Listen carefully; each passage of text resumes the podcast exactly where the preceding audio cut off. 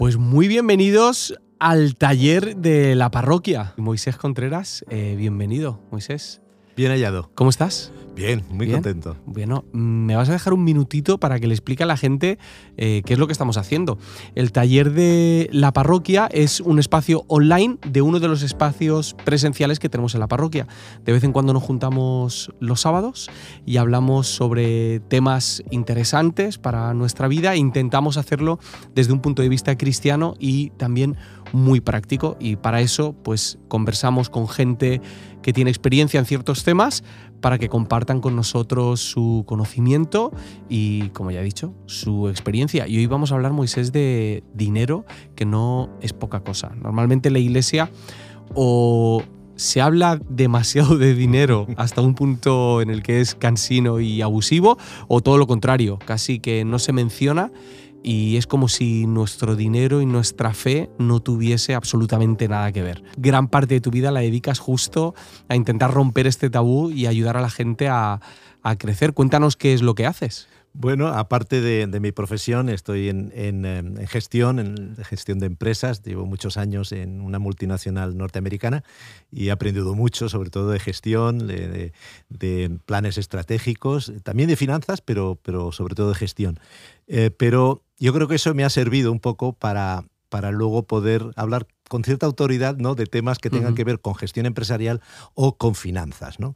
Y, y mi ministerio está centrado en ayudar a, a- a los creyentes a, a ser mejores administradores. Hablamos de mayordomía financiera, pero sobre todo discipulado financiero, porque si somos discípulos no solo tenemos que ser buenos administradores, sino que también tenemos que discipular Claro, a otros. ¿no? Claro, sí, antes comentabas que eh, a veces das algunas charlas y gente adulta te dice, ojalá hubiese escuchado esto hace 25 años, ¿no? Pues Pero no es nada nuevo, está Sí. en la palabra. Bueno, pues hoy es el día. Hoy, hoy no tienen excusa. Hoy vamos a hablar sobre economía o vas a compartir sobre economía y discipulado financiero, pero de un tema particular que es las deudas. Las deudas es. Esto es una relación muy extraña porque hay algo dentro de nosotros que nos dice que no está bien, eh, pero aún así no podemos evitarlo. Parece que estamos en una corriente que nos lleva a endeudarnos y además por las cosas más, más tontas Sí. en muchas ocasiones. La verdad es que la, la economía y el sistema consumista que hay, no toda la economía de consumo, es lo que pretende, es decir, mover la economía a través del consumo. Entonces, con que nuestro nivel de ingresos normalmente o muchas veces no está a la altura de lo que nosotros queremos obtener, pues hay un instrumento o una disciplina financiera que se llama deuda que nos lo venden como algo que es bueno para nosotros y que además es eh, factible y que podemos llevarla a cabo cuando en muchos casos no es así y eso pues nos lleva a, a circunstancias y a momentos difíciles en nuestra vida, ¿no? Perdemos como la libertad, ¿no? ¿Qué malas experiencias recuerdas tú con las deudas?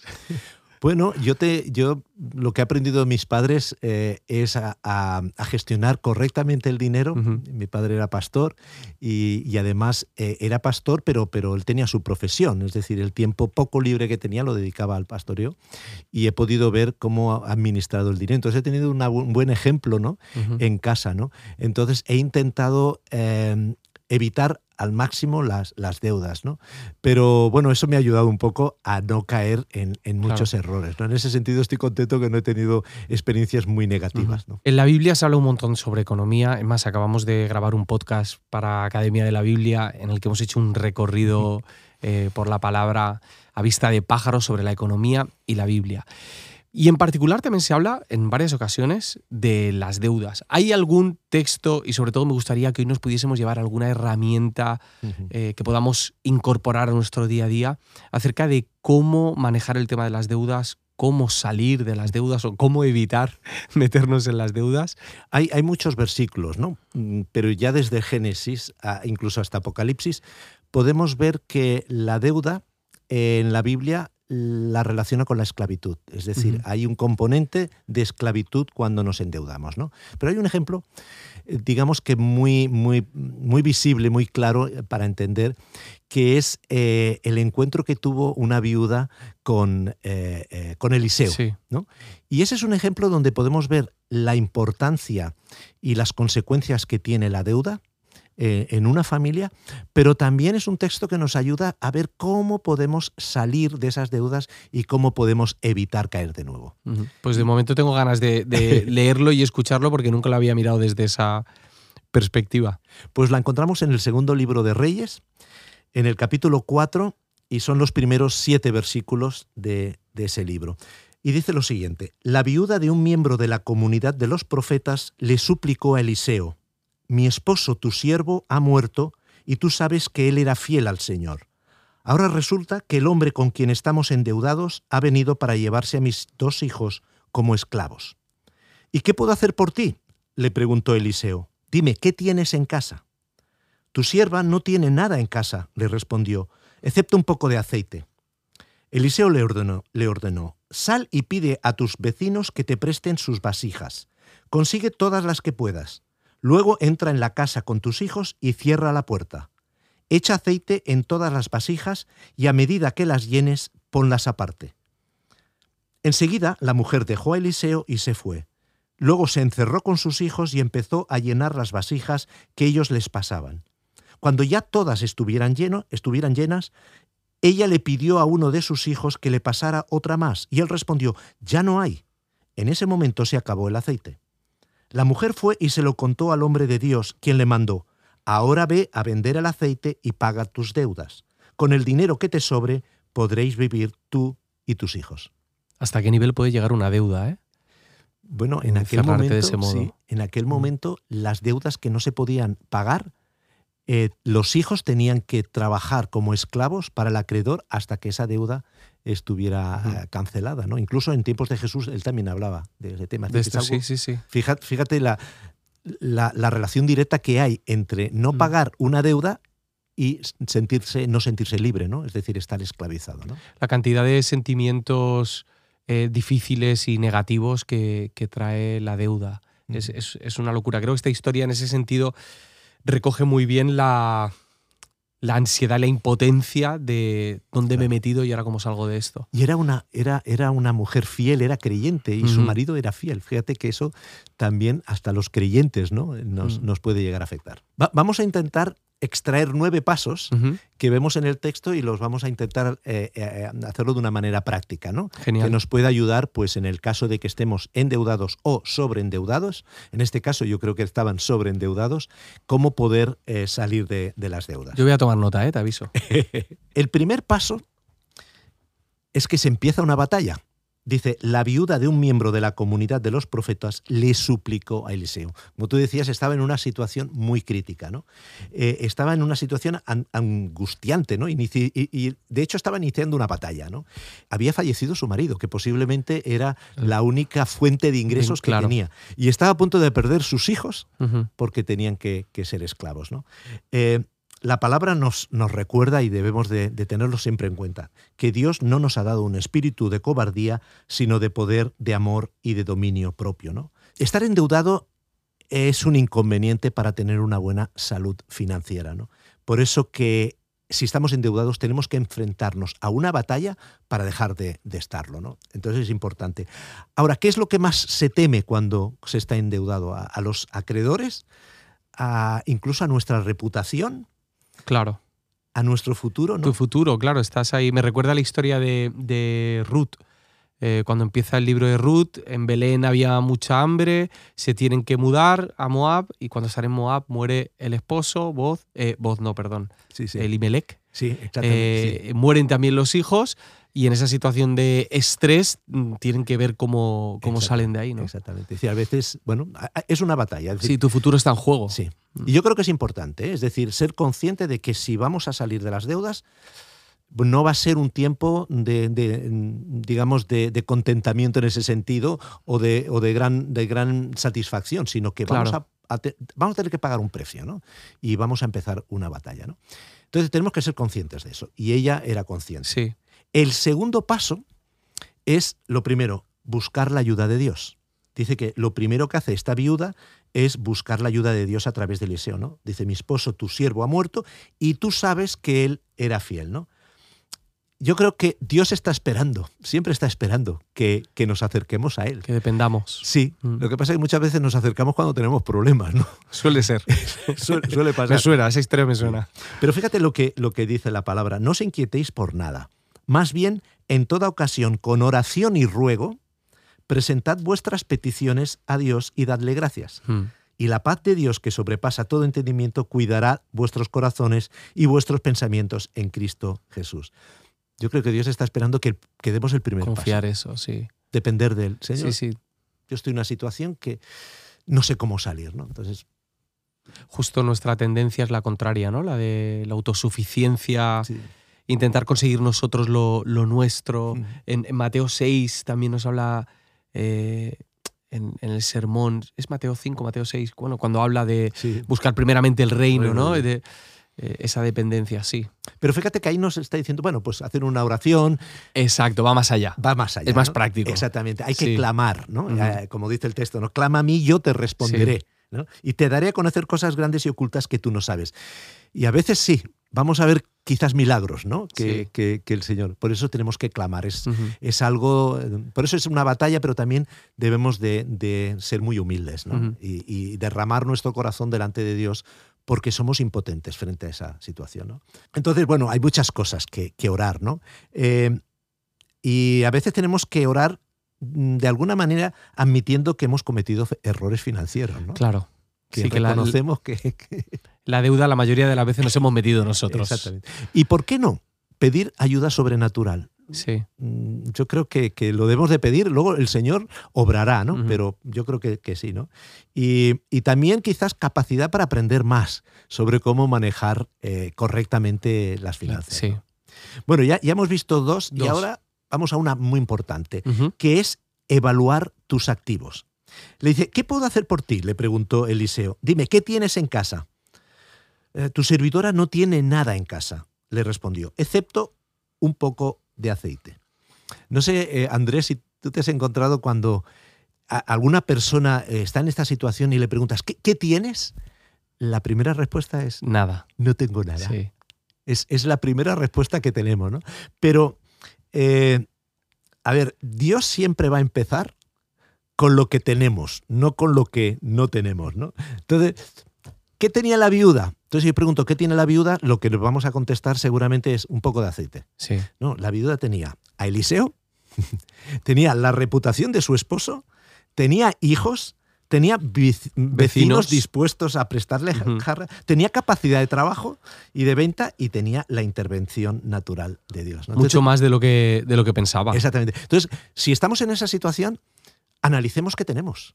Porque posiblemente tenemos mucho más cosas de las que pensamos que tenemos. Quizás tenemos familia o tenemos amigos o tenemos eh, eh, personas que nos pueden ayudar y que cuando estamos eh, quizás nos nubla ¿no? Eh, esta situación de, de- de- de endeudamiento y, y- y perdemos un poco la visión. ¿no? Entonces, Es una mezcla de pesimismo y victimismo, ¿no? Exactamente. Entonces no, no veo realmente todas las cosas que Dios ya ha puesto a mi alrededor para empezar a salir del lugar en el que, en el que estoy. Pero seguramente que tenemos. ¿no? Sí, y, sí, sí. y tenemos incluso capacidad de hacer cosas. ¿no? El cuarto punto es obtener ayuda de los demás.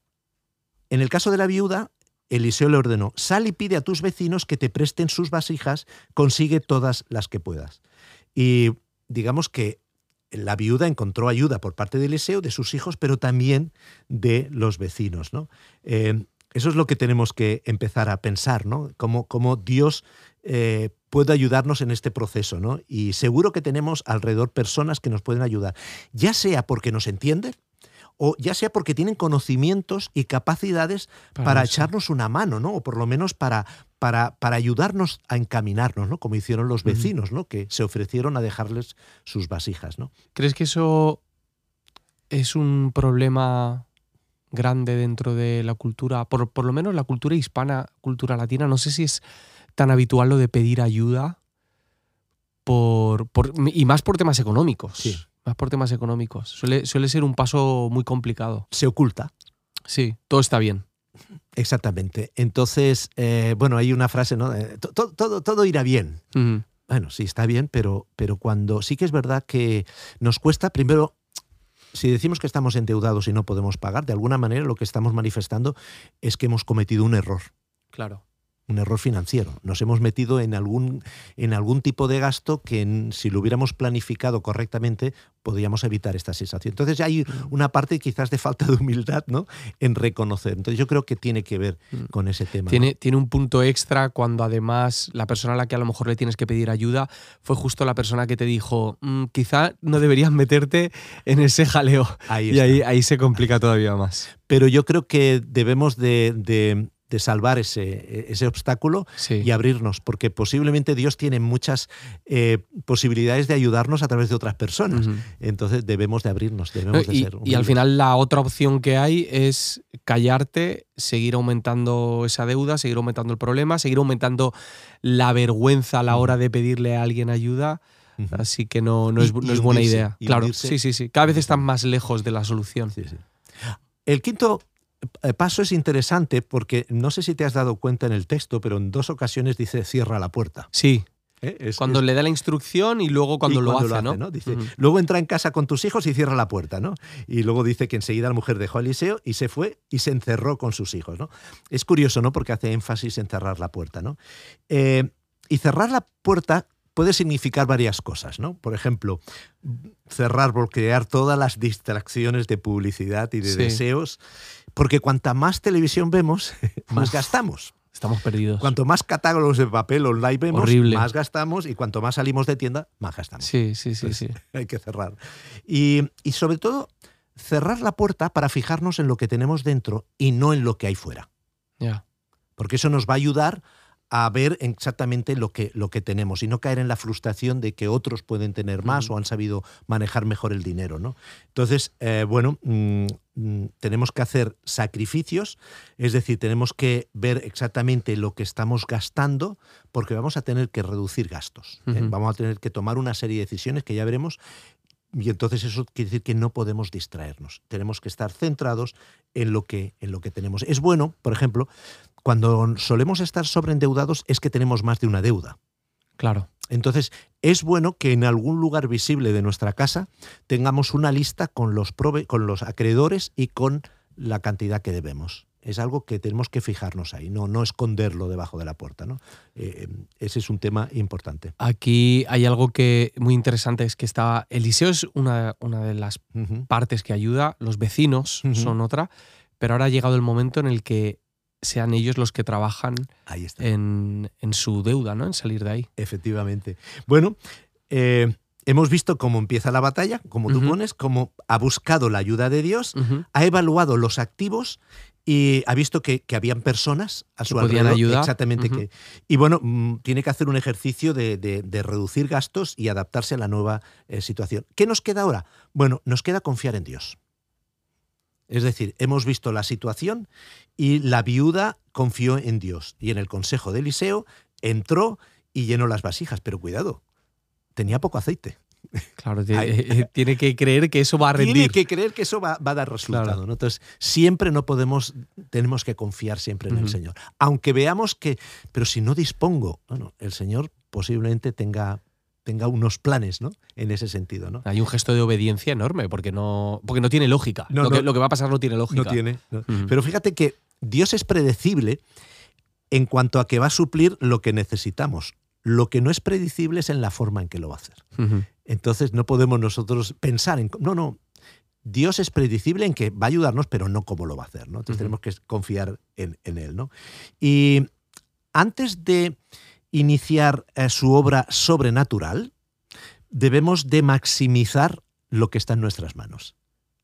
Es decir, no podemos esperar que Dios sobre milagros si nosotros no hemos hecho eh, eh, lo máximo que podemos hacer. Claro. Cuando no podamos más es cuando Dios empieza a actuar. A veces somos muy comodones y ya queremos que Dios haga una, una obra, un milagro, cuando nosotros todavía tenemos recorrido para hacerlo. Entonces, bueno. Y ahora ya nos quedan los tres últimos pasos que eh, empiezan con iniciativas que debemos de emprender nosotros. ¿no? Y lo primero, como dice, es trabajar, trabajar duro, ¿no? Dice, se encerró con sus hijos y empezó a llenar las vasijas que ellos le pasaban, ¿no? Hmm. Es decir, se puso manos a las obras, se puso a trabajar, ¿no? Y lo primero, como, como decía, tenemos que intentar maximizar lo que está en nuestras manos. ¿Qué tenemos que pensar? Bueno, ¿podemos generar un nuevo ingreso? Tenemos que pensar si eh, mm, estamos trabajando, si podemos hacer más horas, si podemos eh, aspirar incluso a un trabajo eh, dentro de, la misma empresa que, tenga más responsabilidad, pero que también tenga más ingresos. Tenemos capacidad de hacer cosas que podamos vender online. Ahora tenemos la facilidad con las redes sociales. ¿no? tengo el, ejemplo de, mis dos consuegras y de, una de mis nueras que, que ellas pues venden o bien comida o bien cosas de artesanía. ¿no? Entonces, seguro que tenemos capacidades para hacer todo. Entonces tenemos que ver exactamente qué podemos hacer. Eh, tenemos horas libres, incluso tenemos productos en casa que los podemos vender de segunda mano. Claro. Eso es, eso es, lo que tenemos. Tenemos que trabajar en todos los aspectos. ¿no? Eh, estamos buscando todas las ayudas sociales que puedan haber tenemos que eh, explorar todas las posibilidades, ¿no? tanto las nuestras como las que la sociedad nos puede llevar, ¿no? antes de, empezar a, hacer otros pasos. ¿no? Y Dios premia el trabajo duro. Le dice Salomón, las manos ociosas conducen a la pobreza, las manos hábiles atraen riquezas. Yo creo que Dios nos llama a ser hábiles y a ser trabajadores y no vagos, ¿no?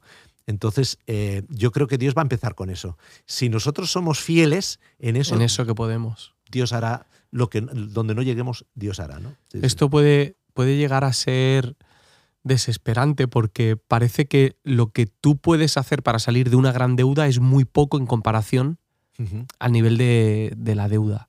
Y la, confianza que, hay que tener en el Señor, en versículos como el que mencionas ahora, de que el Señor va a prosperar y va a hacer que eso que parece minúsculo pueda, pueda rendir. ¿no? Es súper importante. La, tentación casi es la de pedir un préstamo grande.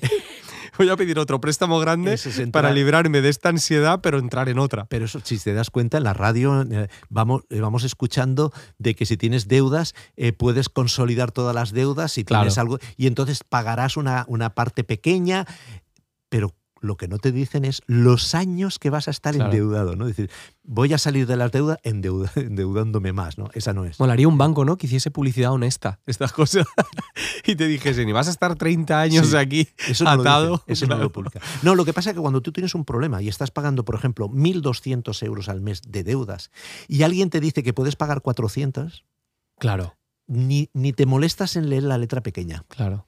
Porque estás en una ansiedad tal que dices, bueno, es igual. Es que me va a liberar mucho. ¿Te va a liberar? Mm. No, lo que te va a encadenar ya vas a estar por vida. Claro, tú lo que piensas es eso, me, quito un peso de encima, pero no, es, es, una... Es uno de los grandes problemas cuando nos endeudamos, es que nos venden la cuota que vamos a pagar al mes. Claro. Cuando, cuando lo que deberíamos de ver exactamente el producto o el servicio que vamos a, adquirir a través de la deuda, ¿cuánto nos va a costar al final? Es decir... Que vean los intereses. Efectivamente el tiempo y, el valor de eso que has comprado, si va a subir o va a bajar. Entonces, bueno, eso no, no, lo solemos hacer, pero deberíamos de hacerlo. ¿no? Bueno, el penúltimo paso es pagar las deudas. Definitivamente es el que realmente nos tiene que llevar. Dice, ahora ve a vender el aceite y paga tus deudas. La Biblia es muy clara en ese sentido. Si debemos, debemos de pagar. Si debemos a alguien, debemos de pagar. Dice, no niegues el bien a quien se le debe, cuando esté en tu mano el hacerlo. No digas a tu prójimo, ve y vuelve y mañana te lo daré cuando lo tienes contigo, ¿no? Y, aquí vemos un poco el, proceso, ¿no? De cómo, cómo pagar las deudas, ¿no? Eh, bien, si debemos a cuatro acreedores, todo el mundo tiene derecho a cobrar algo. Vale. ¿Eh? Es decir, no podemos sacrificar a uno por pagar al otro. Tenemos que pensar que todos tienen derecho a pagar. Entonces tenemos que buscar el método que podamos pagar a todos, aunque sea una cantidad más pequeña, ¿no? En, un principio. Em, lo que pasa es que, bueno, mm, la, como tú decías antes, la respuesta, la solución no tiene que ser endeudarnos, ¿no?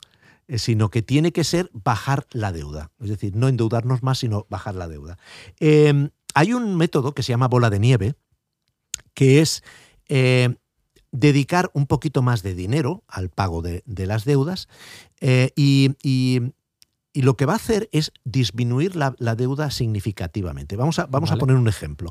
Para eso lo que, lo que se aconseja es, si tenemos cuatro acreedores, dividamos la deuda en dos capítulos importantes, las deudas pequeñas y las deudas grandes. Por ejemplo, una deuda grande puede ser una hipoteca. Ok.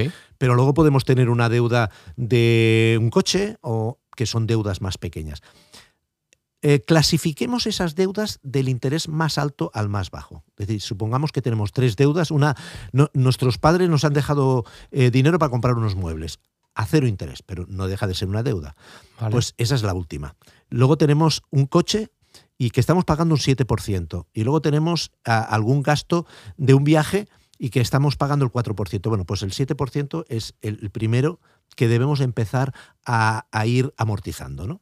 Una vez que tenemos ese orden, lo que tenemos que intentar es ver qué dinero extra, aparte del que estamos pagando cada mes, podemos dedicar a poder cancelar esa deuda lo antes posible. o sea, aumentar un poquito más Un la más. cantidad que estamos en la de mayor interés. Eh, sí, pero lo, lo vamos a hacer de una manera. Supongamos que podemos tener 200 euros, que podemos. Entonces, quizás podemos aplicar 125, por ejemplo, a la primera. ok. Y vamos, y, vamos poniendo cada vez menos. Repartimos. repartimos. ¿Qué, qué va a facilitar eso? Que la primera deuda, que es la que nos está costando más, la vamos a poder amortizar en menos tiempo Y ahorrar interés. Y una vez que hemos pagado esa, el dinero que hemos dedicado a esa, tanto a la cuota ordinaria más al extra, se la vamos a poner a la segunda deuda. Claro. Entonces veremos cómo también vamos a amortizarlo en un tiempo mayor. Eso lo hacemos con la tercera y luego eso lo ponemos en la hipoteca. Entonces tenemos hojas de, de- de cálculo donde podemos ver exactamente los, los meses, años que podemos reducir la deuda y los intereses que nos ahorramos. ¿no? Eso sería el hecho de, de la bola de nieve, que sería eh, el hecho de, bueno, voy a intentar ah, esforzarme más y amortizar por orden de, de intereses. ¿no?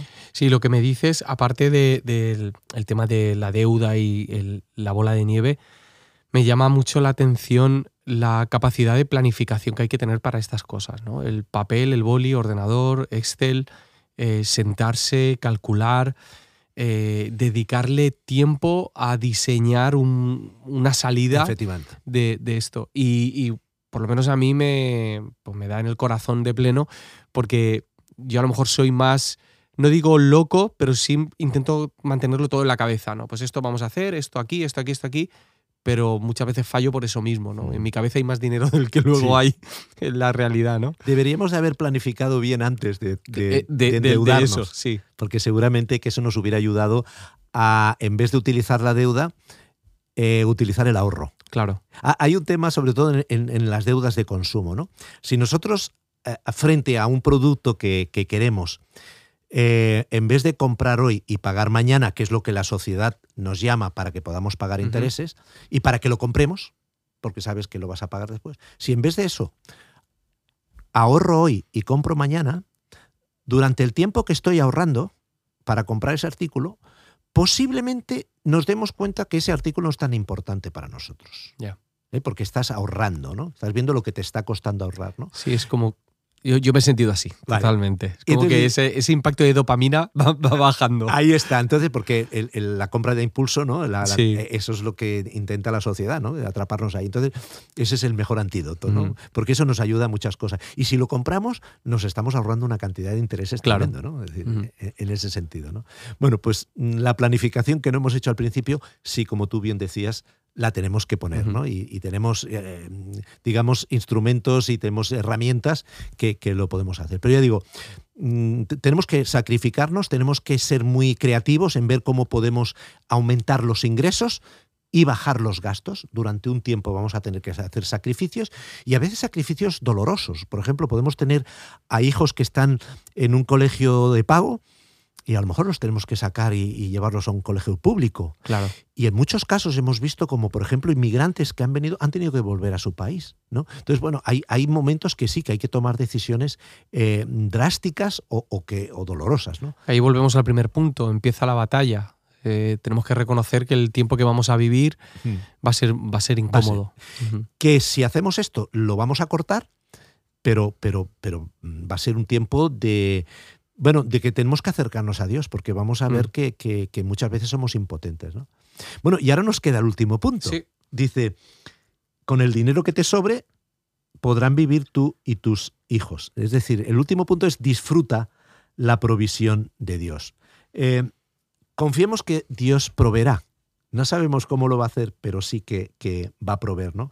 Así que mi Dios os proveerá de todo lo que necesitéis, conforme a las gloriosas riquezas que tiene en Cristo Jesús, ¿no?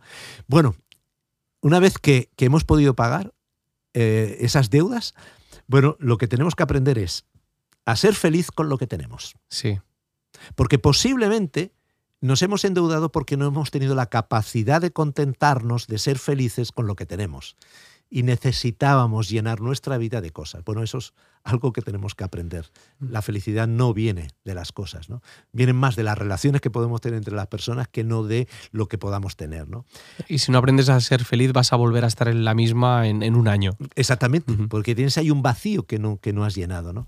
Aprendamos a ahorrar, es decir, a, a evitar tener que pedir prestado teniendo esa, esa característica, esa disciplina de ahorro, ¿no? Es decir, bueno, a partir de ahora, a partir de ahora, para no caer en este mismo error, bueno, todo lo que he estado utilizando para pagar la deuda o una gran parte, esa es una capacidad de ahorro que tengo. Claro. Que hasta ahora la has estado utilizando para pagar. He cogido el hábito, la cantidad, puedo seguir guardando. Efectivamente. Incluso puedes invertir, ¿no? Es decir, es algo que, O sea, que no me debo comprar otro iPhone cuando...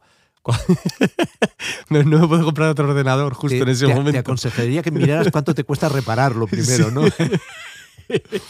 Pero sí, ¿no? Ahorra ahora y compra después. Y también a ser generoso. Creo que es algo que, eh, que debemos de aprender siempre. En la medida en que somos generosos, Dios va a ser generoso con nosotros. Entonces es algo que tenemos que aprender. Muchas veces no podemos ser generosos, no que no queramos, pero no podemos ser generosos porque el dinero lo estamos utilizando en pagar deudas. Entonces, bueno, es algo que hemos sido llamados ¿no?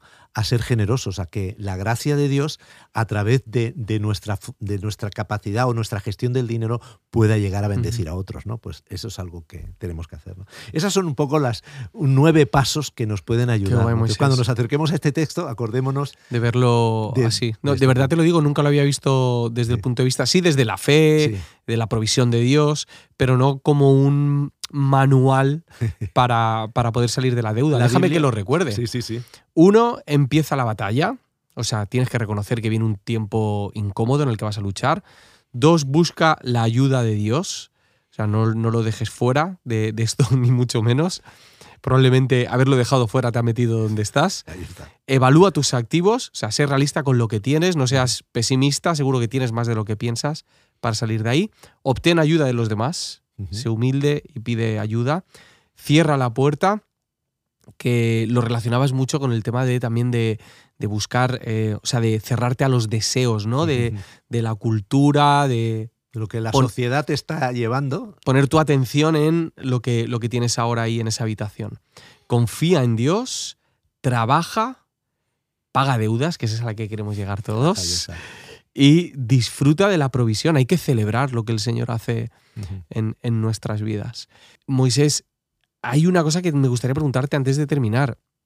Es cómo puedo evitar meterme en una deuda. O sea, no sé si es una cuestión sola. Por ejemplo, pensemos en un negocio, pero esa oportunidad de negocio implica que tenga que meter 50, 80, 100 mil euros para salir adelante. ¿Qué le recomendarías a, una persona que, o una hipoteca, que es una deuda muy habitual, que forma parte de, nuestra cultura y que casi todos tenemos una? Eh, ¿Cuál es la mejor manera de tomar la decisión para saber qué deuda sí o qué deuda no? El primer ejemplo, eh, quiero poner en marcha un negocio y necesito financiamiento, ¿no? Bien. El, consejo que, que, puedo dar es, bien, eh, haz un plan de negocio. Yo, yo en, la ciudad donde vivo, en Granollers, cada día que voy a pasear, que son pocos porque viajo mucho, me doy cuenta de que han abierto una tienda pero han cerrado otra y duran poco. No ha habido una planificación estratégica en qué es lo que el, mercado necesita y cuáles son mis fortalezas para poder atender eso. Hacer una buena planificación. Em, ves a buscar accionistas ves a... Em, preséntales el plan de negocio a personas que tú conocen que tienen capacidad de financiarlo. Si a ellos no les interesa entrar en el negocio, algo está fallando. El siguiente paso es vete a un banco. Los bancos tienen analistas que saben mucho. Si ese banco no te da el crédito o te pide el aval en el caso de que tengas una casa de la casa, no lo ven claro. Exactamente. No te metas. Es una pista de que no. Quiero decir, ese es el primer consejo que doy. Primero, eh, haz un buen plan de negocio y, preséntalo. Si no, no tienes ayuda, es decir, si hay alguien que quiere entrar en el negocio, vale, pues oye, en vez de pedir el dinero, nada, que entre y le, das las acciones que le pertenezcan por el valor y, el capital que tenga. ¿no? Entonces, yo creo que ese es, lo primero porque se puede evitar pedir eh, eh, una, hipoteca o un préstamo. Eh, por eso es importante, el segundo punto es, es, es dirigirse a Dios. Dios puede tener planes diferentes a los nuestros. Entonces, pongámoslos en oración, ese proyecto, porque si es la voluntad de Dios, muy posiblemente Él nos dará unas fuentes de financiación que no precisamente es la del banco. Entonces, e, ese es un punto. Muy bueno. Eh, a nivel de hipoteca, la compra de una vivienda es siempre una muy mala inversión. ¿eh? Es decir, no si es para vivir, ¿eh? estoy hablando para, para vivir. Nunca pensemos. Empieza, empieza a ver lo que dices porque normalmente se escucha lo contrario. No, no es, es las peores inversiones eh, a nivel de rentabilidad. Pero puede ser un coste de vida, lo podemos traducir. No, no, mm. yo, yo quiero vivir en una casa y yo sé que voy a tener ese coste para beber. Utilizámoslos así, es decir, como un coste de vida, ¿no? Porque si lo planteamos como una inversión, no, porque si uno analiza el capital, eh, es decir, el precio de la vivienda, el dinero que has tenido que tener, porque el banco no te da en estos momentos hmm. el 100%, y ves al cabo de 20 o 25 años el capital más los intereses que has, que has pagado, en ese momento, si tú quisieras vender la casa, nunca vas a recuperar. Lo que has pagado, claro. Nunca. Podrás recuperar el valor original de la casa, pero no los, intereses. Quiero decir, mm. desde ese punto de vista no es una buena inversión, mm. pero puedes tratarlo como, como un gasto de, vida que podría ser alquilar o podría ser vender. Ahora, hay deudas buenas y deudas malas. Mm, las deudas buenas serían aquellas deudas que van a conseguir que tú aumentes tu patrimonio o tus ingresos. Es decir, inversiones que se puedan traducir en un mayor ingreso. Por ejemplo, inversiones pueden ser inmobiliarias o financieras, pero que te vayan dando un activo mensual, ¿no? Y que ese activo esté por encima del interés que te dé el banco, ¿no? A, un plazo fijo, ¿no?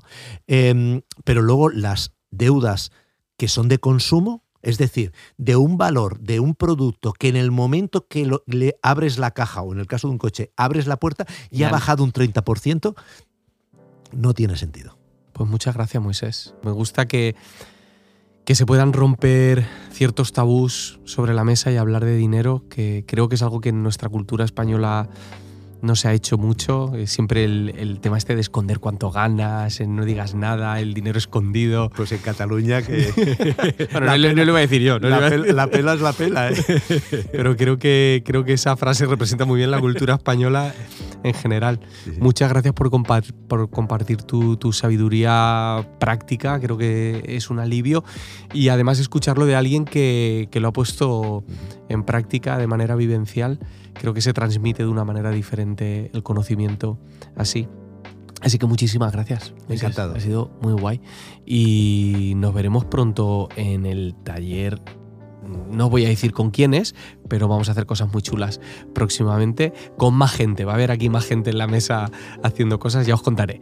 Eh, Moisés, nos vemos pronto y la gente que nos estáis viendo y escuchando, nos vemos pronto también.